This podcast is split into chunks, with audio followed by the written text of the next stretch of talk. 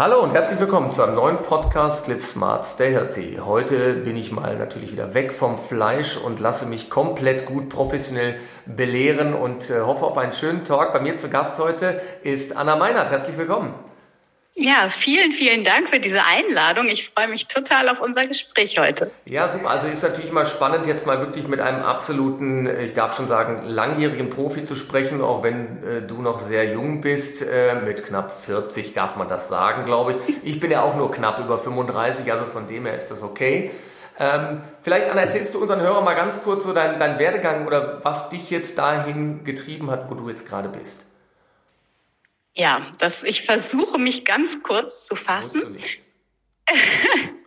Also erstmal, wo ich bin. Ich bin ja im Augenblick vor allem für vegane Familien online ähm, zu finden.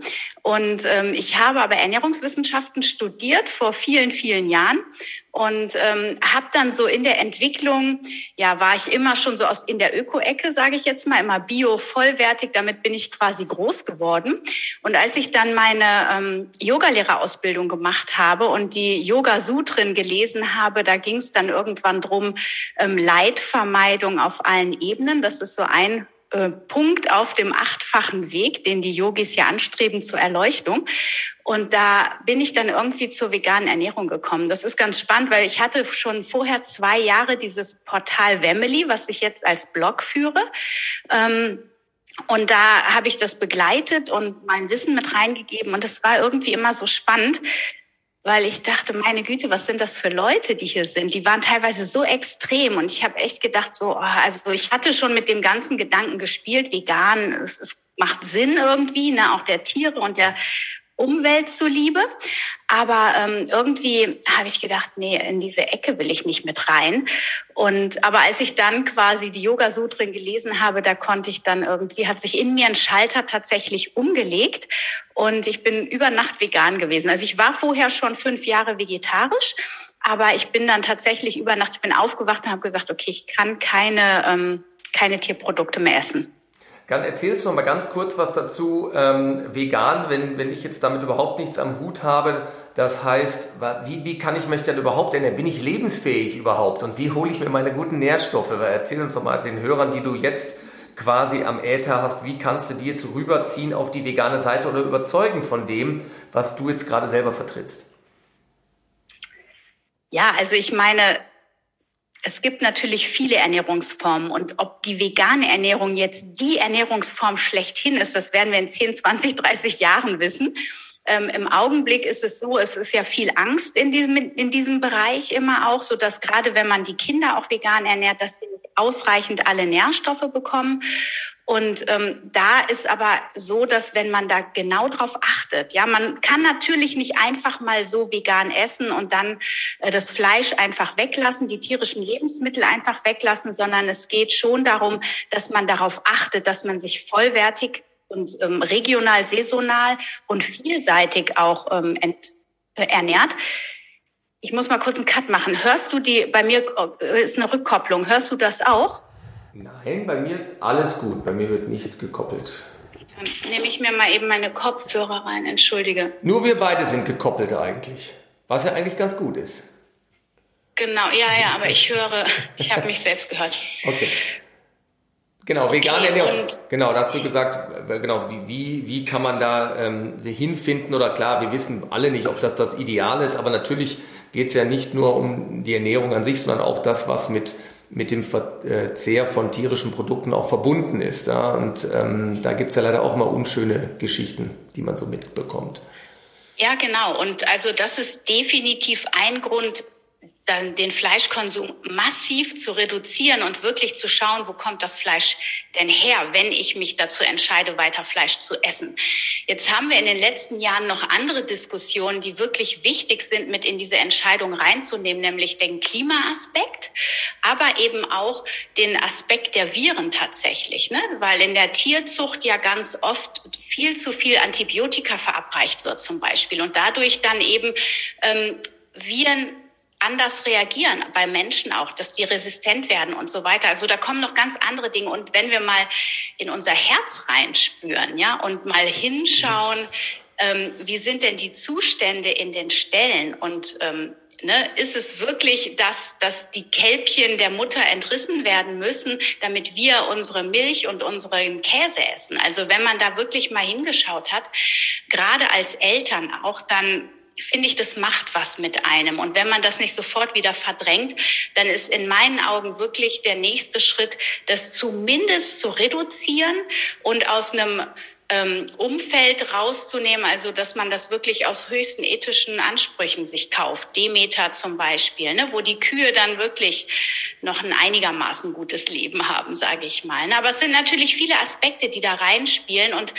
ähm, Gewohnheiten sind natürlich schwierig auch umzustellen. Und gerade auch so, wir gucken dann einmal hin und dann wollen wir es eigentlich nicht mehr wissen, weil es ist zu unbequem. Man müsste sich ja mal aus der Komfortzone rausbewegen und einfach mal was Neues ausprobieren. Und gerade was das Essverhalten angeht, scheint das wirklich äh, schwierig zu sein. Ja, aber du sagtest das schon, Komfortzone ist natürlich ein Punkt. Wir haben natürlich die Möglichkeit, zumindest auch in den großen Städten 24-7 immer zu essen, an jeder Ecke, alles ist to go. Fleischprodukte oder tierische Produkte sind ja leider auch sehr günstig. Man muss sich da immer schon wundern, wenn man da irgendwie so Dumpingpreise für, für ähm, Schweineprodukte oder so sieht. Das ist, das, da fragt man sich ja, wie kann sowas, wie kann so ein Preis überhaupt entstehen? Und da müsste man eigentlich schon hellhörig werden. Aber wie du das schon sagtest, fehlt es dann natürlich auch an dem, vielleicht an der Nachfrage und dass wir zu bequem sind und dass wir immer die Möglichkeit haben, äh, immer zu essen und dass uns alles zur Verfügung steht. Jetzt frage ich natürlich aus ärztlicher Seite ganz scharf und frech, naja, aber wir brauchen doch diese tierischen Produkte, da sind Vitamine drin, B12, das Eisen. Jetzt brechen wir alle zusammen, weil wir auf die Frau Meinert gehört haben, ja, und äh, hier rufen alle Leute an, sagen, seid ihr wahnsinnig, ja, wir sind ja überhaupt nicht mehr lebensfähig. Was, was, was können wir denen jetzt entgegenbringen, diesen Leuten? Also erstmal muss ich gerade schmunzeln, weil das ist ja viele, ich, du gehörst da glaube ich überhaupt nicht zu, wenn ich mir deine Praxisseite anschaue, ja, aber viele Ärzte, die freuen sich ja dann über die Patientenschar, die dann ausgemerkelt ja, zu ihnen ja, kommen. Shit, jetzt geschäftsschädigend, was ich hier mache, aber okay, ich bleibe meiner Linie treu, okay. Ja, finde ich total super. Also ich, ich würde mir mehr Ärzte wünschen, die wirklich aufs Patientenwohl schauen und nicht nur ums Krankheiten ähm, kurieren oder, oder ab puffern irgendwie. Nein, ähm, natürlich können wir uns vegan so ernähren, dass wir wirklich mit allen Nährstoffen versorgt sind. Und ähm, meine Erfahrung in den Beratungen zeigt auch immer wieder, dass die Menschen und auch die Familien, die sich dazu entscheiden, sich vegan zu ernähren, ein ganz anderes Ernährungswissen aufbauen. Und dieses Ernährungswissen, das fehlt einfach leider vollkommen in dieser Gesellschaft. Und ich meine, viele lernen es nicht. Ärzte lernen es auch nicht im Studium. Ne? Du hast da ja extra jetzt noch die Ernährungsmedizin mit reingenommen. Aber viele Ärzte sind ja auch heute immer noch der Meinung, ja, mit der Ernährung kann man nichts reißen. Aber man kann sehr wohl mit dem, was man jeden Tag drei bis fünf Mal zu sich nimmt, einen großen Unterschied an der Gesundheit machen. Und wenn wir uns, und da gibt es ja auch mittlerweile genug Studien drüber, dass, also ich glaube, das hat auch jeder schon gehört, dass ein zu hoher Fleischkonsum der Gesundheit nicht zuträglich ist. Das weiß, glaube ich, jeder. Und wenn wir den aber komplett reduzieren und auch mal über den Tellerrand hinausschauen, ich meine, es gibt ja nicht nur tierische Proteine, es gibt ja auch wunderbare pflanzliche Proteine in Hülsenfrüchten, in Linsen, in Erbsen, in Bohnen, in Kichererbsen. Da gibt's ja eine riesen Vielzahl. Auch Nüsse können wir mit reinnehmen. Und da sind natürlich auch alle nötigen Mineralien und Vitamine enthalten. Ja, ganz viele sekundäre Pflanzenstoffe in den ganzen Gemüsesorten. Und das sind eben die Sachen. Das sind wirklich Dinge, die uns Leben schenken und nicht ähm, ja unseren Körper belasten, ja, weil ich esse quasi lebendige Nahrung über die Pflanzen, über die Hülsenfrüchte und ein Tier ist nun mal tot. Also wenn man das mal so ganz banal sieht. Ne? Und dass man das natürlich auch auf der Energieebene irgendwie mit reinholt, das ist nochmal ein ganz anderer Aspekt, der super spannend ist und der die Quantentheorie und die ganze Quantenphysik damit reinbringt tatsächlich. Ne? Also ich habe zum Beispiel immer schon gefühlt, dass das was macht, wenn man ein Fleisch isst, das wirklich in diesem Tötungsprozess massiven, massives Leid erfahren hat. Ja, also diese Kühe, wenn man sich das vorstellt, die stehen da in langen Schlangen am Schlachter, die riechen das Blut, die hören die Schreie der Kollegen sozusagen und wissen, gleich sind wir auch dran. Also die ob sie es wissen, weiß ich nicht, aber sie wittern halt diese Panik in der Luft und das verändert was in der Biochemie der Kuh. Und diese Biochemie geht ins Blut, äh, in, ins Fleisch über. Und in dem Moment, wo das dann geschlachtet wird, das Fleisch, dann ist eben diese Information der Panik und der Angst auch in diesem Fleischstück gespeichert. Und das ist natürlich ein schwieriges Feld. Und viele sagen sofort, na, das ist totaler Quatsch, aber man kann das mittlerweile messen. Und ich meine, man braucht doch eigentlich nur seinen Menschenverstand dazu mal ähm, anregen, dass das, was mit dem Körper macht, dem Menschenkörper. Ich meine, wir können aus dem, was wir zu uns nehmen, aus einem Apfel können wir menschliche Zellen bilden. Das ist ein Riesenwunder. Aber wir können eben genauso aus diesem Stück Fleisch auch ähm, Pflanz, äh, aus, aus menschliche Zellen bilden. Ja, das heißt, also dann frage ich mich, will ich lieber etwas zu mir nehmen, was wirklich von Lebenskraft strotzt, oder möchte ich etwas zu mir nehmen, wo richtig Panik und Angst vorher drin steckte, was ein richtig scheiß Leben hatte? Die Kühe, ja, die, die leiden ja wirklich. Die haben ja den Himmel ganz oft noch nicht mal gesehen in ihrem Leben und die sind total ähm, nicht artgerecht gehalten worden. Das macht ja was mit der Qualität dieser Nahrungsmittel und wofür entscheide ich mich, wenn ich weiß, das wird ein Teil von mir? Jetzt also habe ich, ich natürlich auch Panik, wenn ich das höre, dass ich sage, oh, das hört sich massiv, und das sind ja auch die Sachen, die dann mir entgegenkommen, massiv kompliziert an. Das heißt, gesunde Ernährung ist, ich, ich lasse jetzt einfach mal die Schlagworte hier los, ist immer teuer, immer aufwendig und immer nicht lecker. So, ist doch klar, da stelle ich mich dann natürlich doch in die Schlange und hole mir ein schönes Rindsgulasch oder irgendwas hier, weil das ist lecker. So, was mache ich jetzt da? Genau. Ähm, also das ist definitiv nicht so, weil Pflanzen kosten nicht viel, ja, und ich muss nicht unbedingt im ersten Schritt biologische Lebensmittel essen. Ich bin aber auch in der Lage, mir zum Beispiel vom regionalen Bauern was zu holen, was eben auch einen ganz hohen Wert hat, weil wir wissen auch heute, dass regional und saisonale Lebensmittel wesentlich gesünder für den menschlichen Körper sind, als eben immer dieses ganze Flugobst, was wir uns hier reinholen. Und das ist teuer. Aber das, was regional hier gerade Saison hat, das ist nicht teuer. Ob ich das in Bio-Qualität kaufe oder ich meine, mittlerweile gibt's Bio beim Discounter.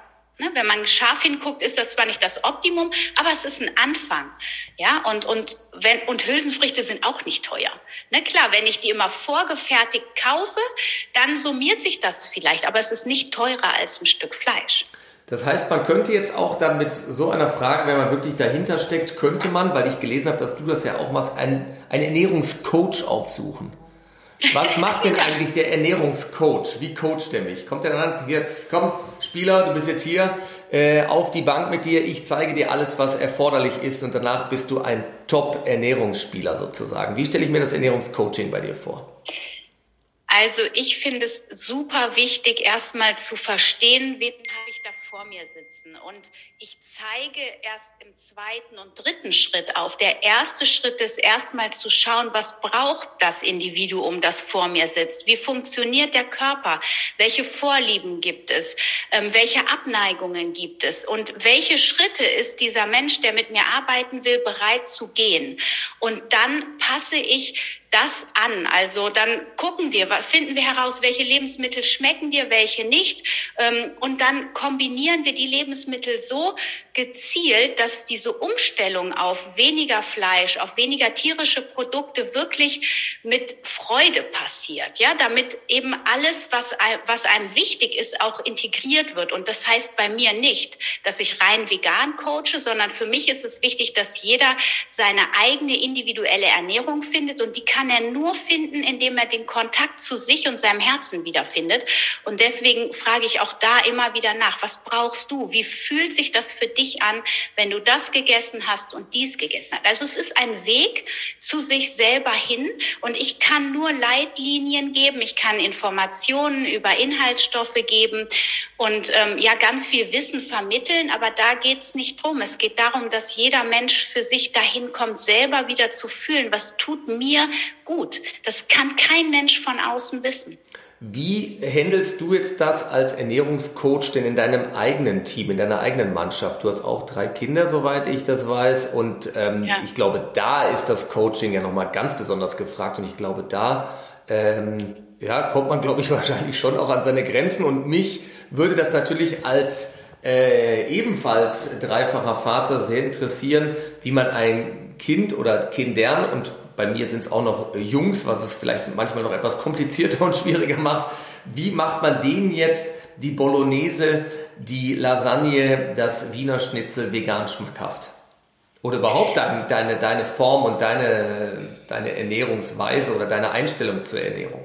Mhm. Also erstmal, ich coache meine Kinder ja nicht in der Regel so, ne? Ich lebe das vor. Ja. Ne? Und das, was ich einkaufe, das gibt es. Ich bin dafür verantwortlich zu kochen und den Speiseplan zu gestalten. Mittlerweile sind meine Kinder größer auch. Die dürfen mitentscheiden. Aber ähm, wir kochen wirklich vollwertig vegan in den allermeisten Fällen, manchmal gibt's Käse, wenn das ausdrücklich ähm, gewünscht wird, weil meine Kinder sind nicht vegan. Meine Kinder sind vegetarisch und meine Tochter, die ist sogar auch, die isst draußen auch mal ein Stück Fleisch. Aber ähm, ich lasse sie und ich versuche sie zu begleiten. Ich meine, ich habe jetzt zwei Teenager zu Hause. Das auszuhalten, dass die sich auch mal irgendwie so einen komischen ähm, ja, Eistee ist. Ja, ja Burger essen die tatsächlich okay, nicht, äh, außer dann ohne Fleisch. Das ja. ist dann schon ein vegetarischer Burger. Aber ähm, nee, das überhaupt dieses Junkfood, das ist einfach eine Phase in der Teenagerzeit. Da muss man, also da habe ich aber auch Gott sei Dank selbst die Erfahrung gemacht. Ich habe diese Phase auch in der Jugend gehabt und ich weiß, man kommt wieder dahin zurück, wenn man eine gute Basis gebildet hat zu Hause. Und es geht bei, den, bei der Ernährung der Kinder vor allem darum, das vorzuleben und das in einem Maß ähm, zu besprechen, wo es kindgerecht ist. Ne? Das kann man zum Beispiel über Bücher oder man schaut sich irgendwelche Filme zusammen an, die das mal so ein bisschen thematisieren. Da immer mit diesem Zeigefinger zu sein, ist leider äh, völlig kontraproduktiv, was ich allerdings auch schon gemacht habe. Weil wenn man wirklich so tief drin ist und weiß, was man mit Ernährung bewirken kann, dann fällt es mir manchmal schwer, die Klappe zu ja, halten. Absolut, kenne ich. Kommt mir bekannt vor. Jetzt hast du gesagt irgendwie oder schon mal angeschnitten, es geht auch so um ja, Eistee, also Zucker ist natürlich auch ein äh, Riesenthema. Da sind wir jetzt ein bisschen weg vom vom Veganen, aber ich denke, das ist auch ein Punkt, den ich ganz gerne äh, noch hier aufgreifen möchte, weil das ja tatsächlich so eine aktuelle Seuche ist, möchte ich es mal bezeichnen, weil wir natürlich in auch guten, wertigen Lebensmitteln schon von Natur aus Zucker enthalten haben. Jetzt geht es aber auch um den Zucker, den wir uns on top zu den Lebensmitteln noch zuführen in Form von Industriezucker. Da gibt es ja eigentlich auch ganz, ganz klare Grenzen und die selbst dann klar im Teenie-Pubertätsalter auch massiv durch eben diese Softdrinks und alle möglichen anderen Geschichten überschritten werden. Ähm, ja. Da hätte ich auch noch mal ganz gern gewusst, wie die Taktik ist. Ich schreibe gerade alles schon direkt mit hier, ja, damit ich das mir auf jeden Fall verinnerlichen kann. Ja. Zucker, Riesenthema. Ja, Natürlich ja. auch ähm, mit einem großen Abhängigkeitspotenzial, vergleichbar tatsächlich ähm, einem, also auch harten Drogen, also Heroin, auch da gibt es Studien, dass tatsächlich ähm, Zucker ähnliche Belohnungsstoffe im Hirn besetzt, wie das Heroin zum Beispiel tut. Also es hört sich jetzt fatal an, aber es ist so. Und jeder, der irgendwie ähm, Zucker liebt, wird das einigermaßen bestätigen können, wenn er nichts zu Hause hat und dann auf kaltem Entzug zu Hause umherschleicht, um was zu finden. Ähm, da würde es mich interessieren, wie kann man dem noch entgegenwirken oder halt so eine ja, einen, einen leichten Entzug schaffen oder auch den harten. Und da als Frage meiner Frau, ganz wichtig, hat sie massiv interessiert, Ersatz für Gummibärchen. Gibt's glaube ich nicht, aber vielleicht haben wir da eine Alternative und da könntest du dann vielleicht am Ende auch noch drauf kommen. Ja. Ähm, ich würde ganz gern, weil das hattest du für deine Jungs eben noch gefragt, ja. bevor wir jetzt in das Zuckerthema einsteigen, ja. dir nochmal eine Inspiration zu oh, der ja, veganen Bolognese geben, weil das ist überhaupt gar kein Problem. Es gibt diese Sojaschnetze, die man perfekt anbraten kann oder auch Linsen-Bolognese oder Bolognese mit Sonnenblumenkern. Also das ist wirklich kein Problem.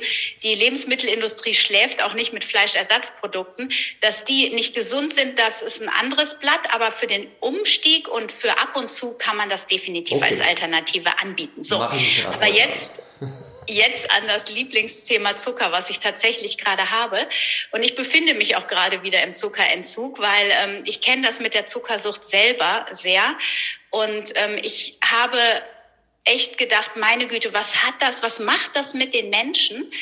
Man, wenn man Zuckerentzug macht, ja, komplett ohne Zucker, auch ohne Früchte, dann spürst du, wie viel Energie du wieder in deinem Leben hast. Dein Kopf wird total klar und du steckst voller Power, wenn du erstmal diese Suchterscheinungen losgelassen hast. Weil das ist äh, am Anfang wirklich tricky, wie du es richtig gesagt hast. Ähm, das ist eine Sucht. Der Zucker löst diese äh, Glückshormone im Gehirn aus und wir wollen immer mehr. Und die Problematik heute sind zum einen einmal die Lebensmittel, die viel zu viel Zucker enthalten, wo wir aber auch schon eine Idee von davon haben, da ist viel Zucker drin. Und die anderen Lebensmittel, das sind das Problem, wo wir überhaupt nicht vermuten, wo Zucker drin ist. Ja, also zum Beispiel diese Smoothie-Bewegung. Ja. ja, habe ich vor Jahren erst mal gedacht, ach, das ist ja ganz gut, bis ich irgendwann verstanden habe, so ein Mist, da ist viel zu viel Fructose, die den Körper auf einmal flutet. Das kann der Körper nicht verarbeiten. Die Leber, die wird da so überlastet mit, dass das in Leberfett gespeichert wird, dieses Übermaß an Fructose. Und deswegen, also wenn man mal so ein Smoothie selber macht, dann ist das kein Problem. Mhm. Aber man sollte überwiegend Gemüse da reintun und nicht so viel Früchte. Na, also Früchte sollte man 25 Gramm Fructose am Tag, das ist so das Mindestmaß, was im, Ort, im Rahmen ist. Aber das hast du mit einem Glas Saft schon und mit einem Smoothie noch das Doppelte drauf. Also da dürfen wir wirklich hinschauen. Und wenn ich in die vegane Ernährung schaue, zum Beispiel, habe ich ganz viel Pflanzenaufstriche aber auch in der Fleischindustrie, bei Wurstwaren, da ist überall Zucker drin. Ne, wenn ich die Pflanzenaufstriche nehme und wenn die noch bio sind, dann habe ich da Agavendicksaft drin als Süßungsmittel. Aber auch das ist voller Fructose. Und es geht wirklich drum, einmal mit einem wachen Auge drauf zu schauen und sich die Zutatenlisten mal anzuschauen. Und je weiter oben der Zucker steht oder einer der über 80 Namen, der für Zucker ähm, ja. existiert. Und das ist wirklich äh, schwierig für den Laien feststellbar, wo jetzt was an Zucker drin ist. Aber je weiter vorne auf der Zutatenliste der Zucker steht, desto mehr Zucker ist in dem Produkt enthalten. Und wie komme ich jetzt weg davon? Genau, weg davon. Ähm, da gibt's genau ähm, auch immer wieder verschiedene Möglichkeiten, je nachdem, was du für ein Typ bist. Also ich bin, muss ich hier bekennen, ich bin ein Suchttyp. Und wenn ich radikal entziehe, dann geht's mir richtig schlecht. Mhm. Ne? Weil dann muss man auch, wenn man das Problem darunter, also ich arbeite ja schon seit über 20 Jahren an mir, an meinen Verhaltensstrukturen, an meinen Glaubenssätzen. Und ich bin mir bewusst, da liegt auch noch was drunter, wenn es mich so arg triggert. Und wenn ich mir das nicht anschaue, dann verlagert sich die Sucht. Dann entziehe ich den Zucker, aber vielleicht fange ich dann an, mehr Alkohol zu trinken oder ich fange an, mehr Sport zu machen, Übermaß mehr Sport oder, oder, oder. Ähm, und deswegen achtsam. Also wenn es ein Suchttyp ist, würde ich empfehlen, Schritt für Schritt erstmal alle offensichtlichen Zuckerquellen rausschmeißen. Also sowas wie Schokoriegel, Gummibärchen, da kommen wir gleich noch drauf. Oh ja.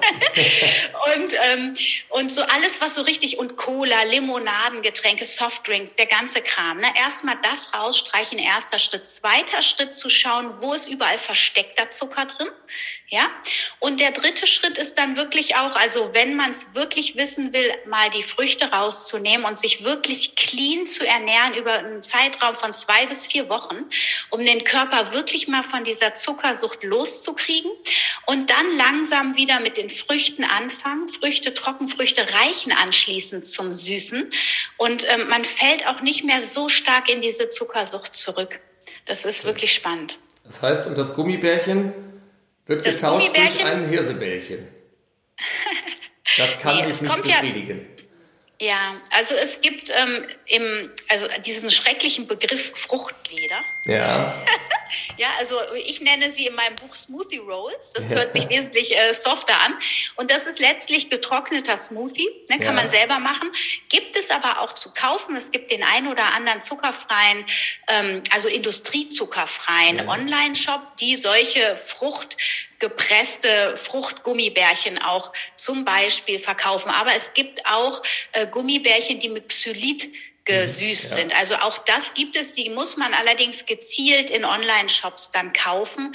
Und ähm, also die Möglichkeit ist da und die schmecken auch. Also das ist natürlich ein anderes Erlebnis, aber wir Veganerinnen, wir sind ja so ein bisschen gewöhnt. Wir hatten am Anfang, also ich mag sowieso keine Gummibärchen, aber ich habe mich natürlich immer mal so durchgetestet. Die waren so richtig eklig weich und mhm. mittlerweile haben die auch eine schöne Konsistenz. Also es gibt geht alles. Also es gibt Hoffnung für uns auf jeden Fall. So habe ich das jetzt rausgehört. Auf jeden Fall. Super.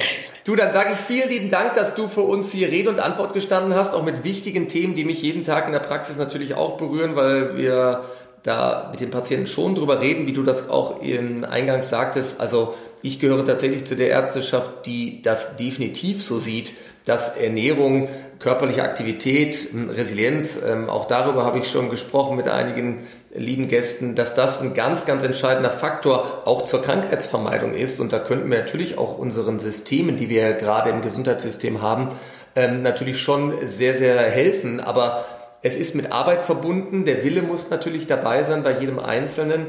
Aber man könnte tatsächlich, und auch das ist nachgewiesenermaßen so, mit der Ernährung immens viel ausrichten. Und das wissen wir bei vielen Erkrankungen, auch vielen Volkskrankheiten, ähm, auch wie dem Diabetes beispielsweise und anderen.